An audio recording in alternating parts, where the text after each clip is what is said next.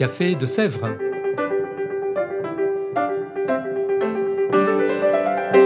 Au Café de Sèvres, on discute philosophie et théologie.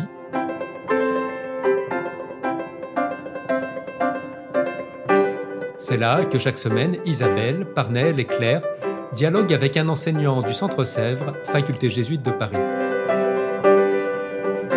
L'émission d'aujourd'hui est animée par Isabelle de la Garandrie.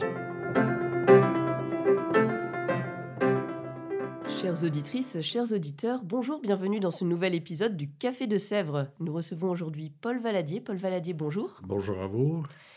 Paul Valadier, vous êtes jésuite, docteur en philosophie et en théologie, enseignant émérite ici même, au Centre Sèvres, ancien rédacteur en chef de la revue Études, spécialiste de Nietzsche. On peut citer parmi vos nombreuses publications Nietzsche, l'athée de rigueur. Mais aujourd'hui, nous vous recevons pas directement pour parler de Nietzsche, mais pour parler de votre dernier ouvrage, Éloge de la religion, paru chez Salvator en août 2022.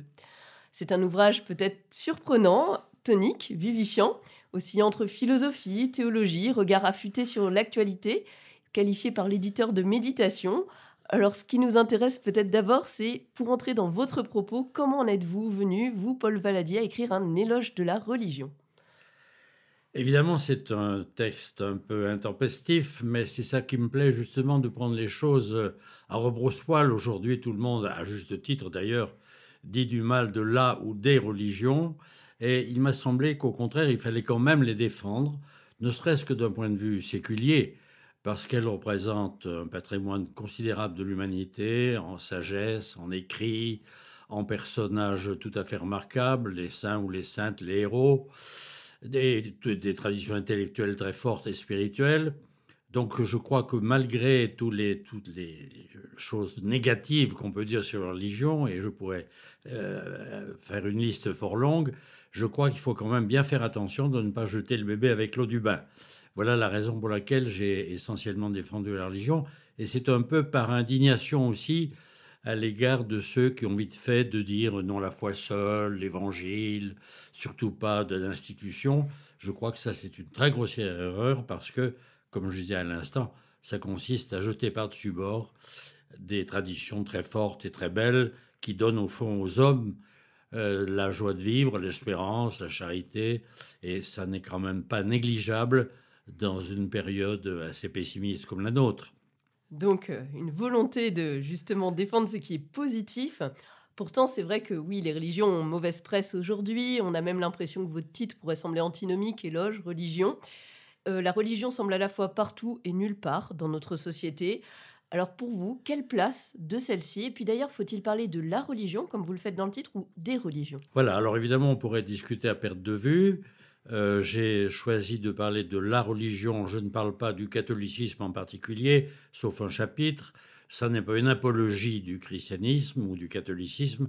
Je crois que la religion en tant que telle est un phénomène humain tout à fait fondamental et qui est essentiel dans les sociétés. Parce que toute religion, quelle qu'elle soit, alors on peut discuter pour le bouddhisme, qui n'est peut-être pas une religion, mais disons les religions monothéistes en tout cas, sont des religions qui ouvrent nos sociétés à une transcendance. Or, je crois qu'un des grands problèmes qu'on a connus au XXe siècle, mais qu'on connaît généralement, c'est que les sociétés, comme les individus, mais peut-être plus encore, ont tendance à se replier sur elles-mêmes, à devenir plus ou moins inclusives, sinon totalitaires. Or, la religion, en tout cas le christianisme, fait signe vers une transcendance tel que l'homme, bien entendu, l'homme chrétien ou la femme chrétienne se définit par son appartenance à la cité des hommes, mais en même temps, Saint Paul nous dit notre citoyenneté, elle est au ciel, donc elle est ailleurs. Nous ne sommes pas simplement des citoyens, nous sommes plus que des citoyens. Et ça, ça a une portée politique immense, parce que ça veut dire que nous ne sommes pas seulement euh, des, des objets qu'on peut manipuler comme on veut, mais que nous avons aussi une supériorité par rapport à la religion et par rapport à la société et à toutes ces institutions. Ça, je crois que c'est absolument fondamental. Et en particulier, je crois que c'est vrai dans le christianisme, puisque le christianisme pose une distinction qu'on ne trouve pas ailleurs, et certainement pas dans l'islam, entre Dieu et César, c'est-à-dire entre le royaume de Dieu et le royaume terrestre. Et ça, je crois que c'est tout à fait salvateur, bénéfique, aussi bien au royaume des hommes euh, qu'au royaume de Dieu. Très bien, on voit bien euh, du coup cette place majeure de la religion très positive. Mais on pourrait aussi noter que vous avez choisi de faire l'éloge donc de la religion, des religions, mais pas l'éloge de la foi. Pourquoi? Oui, parce que je crois que la foi ne va pas sans religion. Je sais bien qu'on a défendu notamment euh, dans le secteur du protestantisme la foi seule. Moi, je n'y crois pas, parce que la foi seule, nous la recevons. Nous la recevons de nos parents, de nos éducateurs, nous la recevons d'une tradition. Les évangiles, par exemple, ce n'est pas ni vous ni moi qui nous les sommes donnés. Nous les avons reçus de très longues traditions. Donc, une foi, elle ne peut que s'articuler sur autre chose qu'elle-même, sur ce qu'elle a reçu. C'est d'ailleurs ce que dit saint Paul. Je vous annonce ce que j'ai moi-même reçu. Donc, une foi seule euh, tombe dans le vide. Et on voit très bien aujourd'hui le risque des spiritualités sans religion, c'est qu'elles tombent dans le subjectivisme et dans l'émotion. Et non seulement elles tombent dans l'émotion, on voit ça chez les pentecôtistes dans beaucoup de pays, malheureusement, mais elles aboutissent à la manipulation des esprits notamment par les gourous. A rien de tel que les émotions pour être manipulables. Donc il me semble que les grandes religions, disons comme le catholicisme, évitent ces manipulations parce qu'elles donnent des, des parapets, des remparts. Alors elles peuvent connaître aussi des moments d'effusion, on a vu ça avec le charismatisme, ce qui n'est pas toujours très heureux, mais elles donnent en même temps une balance qui évite de tomber dans l'individualisme. Nous ne nous sauvons pas seuls.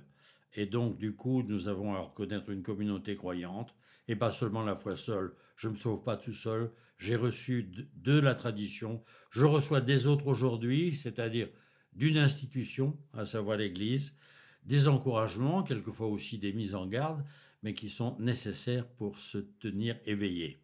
Donc finalement, peut-être pour sauver la foi, si je puis dire ça ainsi, la foi dans la religion et non pas la foi seule. non, c'est les deux. Évidemment, une religion sans la foi, c'est de la sclérose. Euh, c'est le pharisaïsme que Jésus condamne avec quelle force dans les évangiles. Mais euh, inversement, une foi sans religion, ben, c'est ce que j'ai dit à l'instant, on tombe dans le sentimentalisme et finalement dans le vide, hein, dans cette nuit où toutes les vaches sont grises. Du coup, nous sommes euh, plus spécialement dans cet épisode du Café de Sèvres, euh, plutôt orienté vers la théologie. Donc on va continuer dans ce domaine. Et votre chapitre 4 de votre ouvrage nous intéresse plus particulièrement puisqu'il porte sur le catholicisme comme religion. Alors même si vous défendez de manière nette de toute visée apologétique, quelles sont les spécificités que vous retenez, vous, pour aujourd'hui, de ce catholicisme? Ben, écoutez, j'en ai déjà dit une tout à l'heure qui est tout à fait essentielle, c'est la distinction du spirituel et du temporel. Mais on pourrait dire avec certains auteurs que c'est la religion de la sortie de la religion. C'est-à-dire que nous avons affaire, avec le christianisme en général, à une religion qui ne prétend pas, à la différence de l'islam, donner des consignes couvrant la totalité de l'existence humaine. Le, Christ nous enseigne la charité, la justice, l'amour de Dieu, de son prochain et de soi-même. Pour le reste, c'est à nous de trouver euh, les, lois qui conviennent pour la justice et pour la vie commune. Euh, vous voyez, quand on vient interroger Jésus, euh, vient, vient trancher dans nos héritages, et Dieu sait si les héritages, c'est des lieux de conflit dans les familles. Jésus dit, en gros, vous avez des notaires, consultez-les, je ne suis pas venu pour ça. Donc ça veut dire que tout ce qui relève du temporel, bien entendu, doit, doit être géré par la charité et la justice, mais c'est aux hommes coalisés entre eux à discuter des, lois, des mœurs, des manières de faire. Et la religion, de ce point de vue-là, est inspiratrice, mais elle ne vous donne pas exactement le code à suivre directement. Et ça, je trouve que c'est infiniment libérateur. Et il me semble que c'est là un trait euh, tout à fait caractéristique du, du, christianisme catholique en particulier. Puisque ça veut dire en même temps que dans le catholicisme, la foi ne va pas sans la raison sans la raison, euh, dont Luther disait qu'elle est, excusez-moi du mot, une putain. Non, pour un catholique, la raison n'est pas du tout euh, à négliger, parce que comme l'ont rappelé les derniers papes, la, foi sans une raison vivante s'exténue. Et on pourrait dire l'inverse, qu'on voit bien qu'aujourd'hui la raison se débilite, la déconstruction, tout ça, on joue sur le relativisme. Et une, une foi qui n'a plus en face d'elle une raison forte est une foi qui s'affaiblit. C'est ce qu'on dit à la fois Jean-Paul II et Benoît XVI. Donc la foi et la raison, c'est les deux mains, c'est les deux jambes sur lesquelles nous devons marcher. Et là, je crois que c'est aussi quand même un grand trait de la tradition catholique d'avoir toujours honoré la raison, et par exemple dans nos facultés, les facultés de philosophie et le travail effectivement intellectuel de, de la philosophie. Donc une invitation à toujours plus réfléchir et ne jamais laisser la raison de côté. Si on lit ça avec euh, notre actualité, notamment ecclésiale, mais pas uniquement, nous sommes dans un contexte de crise, c'est peut-être même un mot à la mode, mais c'est aussi une réalité.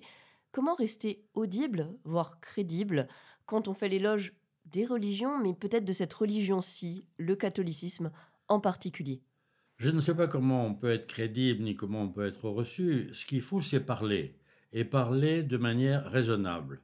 Dire ce qu'on a à dire, non pas seulement chanter des Alléluia, mais dire ce qu'on a à dire en avançant des raisons. On voit bien ça dans le, les graves problèmes d'éthique médicale. Concernant l'euthanasie, il ne s'agit pas simplement de, de se livrer à l'émotion, de la souffrance ou de la contre-souffrance. Il faut avancer des arguments. Évidemment, à partir du moment où on avance des arguments, on avance la discussion, c'est-à-dire qu'on peut être en effet contredit, euh, discuter, et je trouve que la discussion est absolument nécessaire. Mais encore faut-il qu'on avance avec ses propres armes et qu'on n'ait pas peur de s'affirmer. Et peut-être que de ce point de vue-là, euh, les catholiques, les chrétiens, dans nos sociétés, nos sociétés françaises en tout cas, sont un peu timides parce que dès qu'ils avancent des arguments, euh, ils sont sous le coup des injures, il faut bien le dire. Ils sont sous le coup des injures et d'une critique qui est souvent idiote, mais qui se croit maligne parce qu'elle pense s'inscrire dans, euh, dans la ligne du progrès. Or, est-ce qu'il est tout à fait sûr que de donner la mort à ceux qui la réclament soit un immense progrès de nos civilisations Le moins qu'on puisse dire, c'est qu'on peut en douter. On voit bien qu'il y a une forme de décribilisation du propos catholique, notamment sur ces sujets sociétaux, où nous sommes souvent renvoyés à notre foi ou à notre religion. Et peut-être dans le contexte ecclésial aussi, comment rester crédible aussi avec euh, une église marquée de toutes parts par la crise des abus ou d'autres crises C'est sûrement très difficile parce qu'on a peu l'habitude dans l'église de discuter. On est plutôt chacun un peu de son côté. Et je trouve que l'idée du pape François de la synodalité est une idée extrêmement intéressante parce que, au moins sous cet aspect, elle devrait nous obliger au, dialogue et à la discussion entre nous. Qu'est-ce que nous voulons pour une liturgie vivante? Qu'est-ce que nous voulons euh, pour la morale? Qu'est-ce que nous voulons pour euh, l'éducation des enfants. Je crois que ça, c'est une excellente idée qui manque beaucoup dans l'Église catholique, malheureusement, où on a tendance à se, à se fractionner et à s'ignorer, voire même à se condamner. Ce qui est tout à fait euh, lamentable parce que l'Église catholique, vous savez, c'est comme une grande cathédrale, elle a aussi beaucoup de chapelles, et il est normal qu'elle les ait. Les ordres religieux ne se confondent pas les uns avec les autres, et je crois que ça, ça fait partie de la richesse du catholicisme, comme la diversité des liturgies, quand on regarde en Orient, on s'aperçoit de cette diversité qui peut être mortelle parce que elle peut aboutir à ce qu'on ne s'entende plus, à ce qu'on s'excommunie. Mais si la diversité est difficile à vivre, je crois qu'elle est quand même un signe de fécondité et de richesse, et il ne faut certainement pas la perdre. Donc une invitation, dans tous les cas, que ce soit dans la société ou dans l'Église, à prendre la parole et à la travailler. Et à la prendre de manière raisonnable. Hmm. Et très bien, mais pour aller encore plus loin, de manière plus générale, cette fois sur la religion, quelles problématiques reste-t-il à traiter pour avancer encore plus avant dans cette réflexion sur la place de la religion dans les sociétés euh, Peut-être des remarques qu'on peut faire sur euh, la place des religions, sur euh, le fait que Dieu, n'intervienne pas, que ce sont des fariboles ou autres remarques? Ben, il, faut, faut oser dire ce qu'on a à dire, hein, c'est ça le problème. Et je trouve qu'on est trop silencieux, trop timide, trop intimidé aussi par les critiques.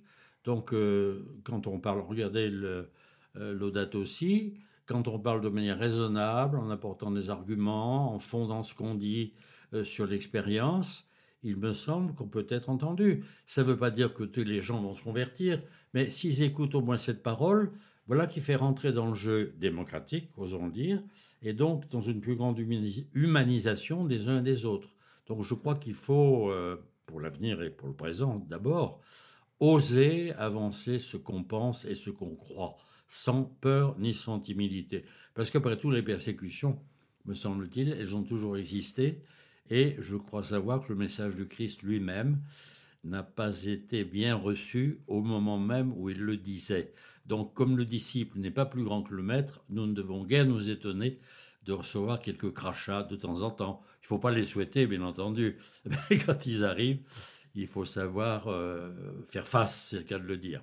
Oui, en effet, c'est pas, ce n'est pas neuf. Alors, un mot de la fin, peut-être euh, ample, pour nous inviter chacun d'entre nous, alors certes, à travailler profondément avec notre raison cette euh, question, à parler également, mais pour nos auditeurs qui souhaiteraient aller plus loin sur cette éloge de la religion, là où ils sont. Je crois qu'il est essentiel de se cultiver. C'est vrai dans tous les domaines, dans le domaine de l'art comme dans les autres, mais il faut éviter le fidéisme, la foi du charbonnier. Donc nous avons une immense tradition intellectuelle dans le catholicisme, et ce que l'on peut déplorer aujourd'hui, c'est l'inculture religieuse. Évidemment, dans la société, on voit très bien quand on écoute des journalistes parler de religion, c'est à pleurer. Mais malheureusement, au sein de l'Église, malgré tous les efforts qui ont été faits depuis des années, et le Centre Sèvres en est un, euh, je crois que l'inculture reste grande. Or, quand on voit la richesse que le catholicisme a véhiculée pendant des siècles, on ne peut que déplorer que les catholiques, les chrétiens, ne soient pas à même de l'assumer et d'en vivre, parce que finalement, il ne s'agit pas de visiter une bibliothèque, il s'agit de se nourrir de manière vivante pour être euh, soi-même vivant, et si possible, et vivant intelligent. Et je crois qu'il n'est pas de foi vraie sans intelligence de la foi. Merci beaucoup de, ce de cette vibrante invitation à se cultiver, à travailler notre intelligence. C'est moi qui vous remercie. Euh, merci de cet entretien. On rappelle donc que votre ouvrage Éloge de la religion est aux éditions Salvator. On peut se procurer dans toutes les bonnes librairies. Et quant à nous, chères auditrices, chers auditeurs, nous nous retrouvons prochainement pour un nouvel épisode du Café de Sèvres. Bonne journée à vous.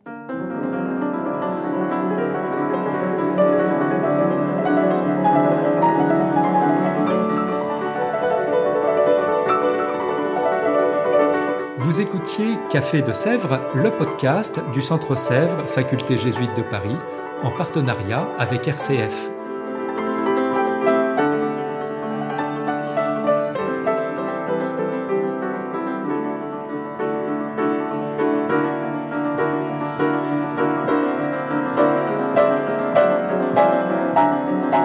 Pour ne rater aucun épisode, abonnez-vous sur votre application préférée Spotify, Deezer, Apple Podcast ou Google Podcast.